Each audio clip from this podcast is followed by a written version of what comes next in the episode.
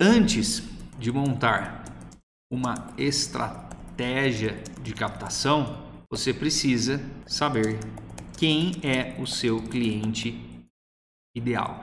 E isso não é fácil de fazer, é uma estratégia de coração, é uma estratégia base, mas que você fez uma vez, você pode abrir ali numa planilha no Excel, coloca abas. Coloca a aba, aba 1, perfil 1, aba 2, perfil 2, aba 3, perfil 3. Cria perfis, descreve esse perfil, descreve outra aba, nichos, nichos de atuação que você pode atuar, porque a partir desse conjunto que você tem, você começa a ter clareza de quais passos você precisa tomar a partir daí.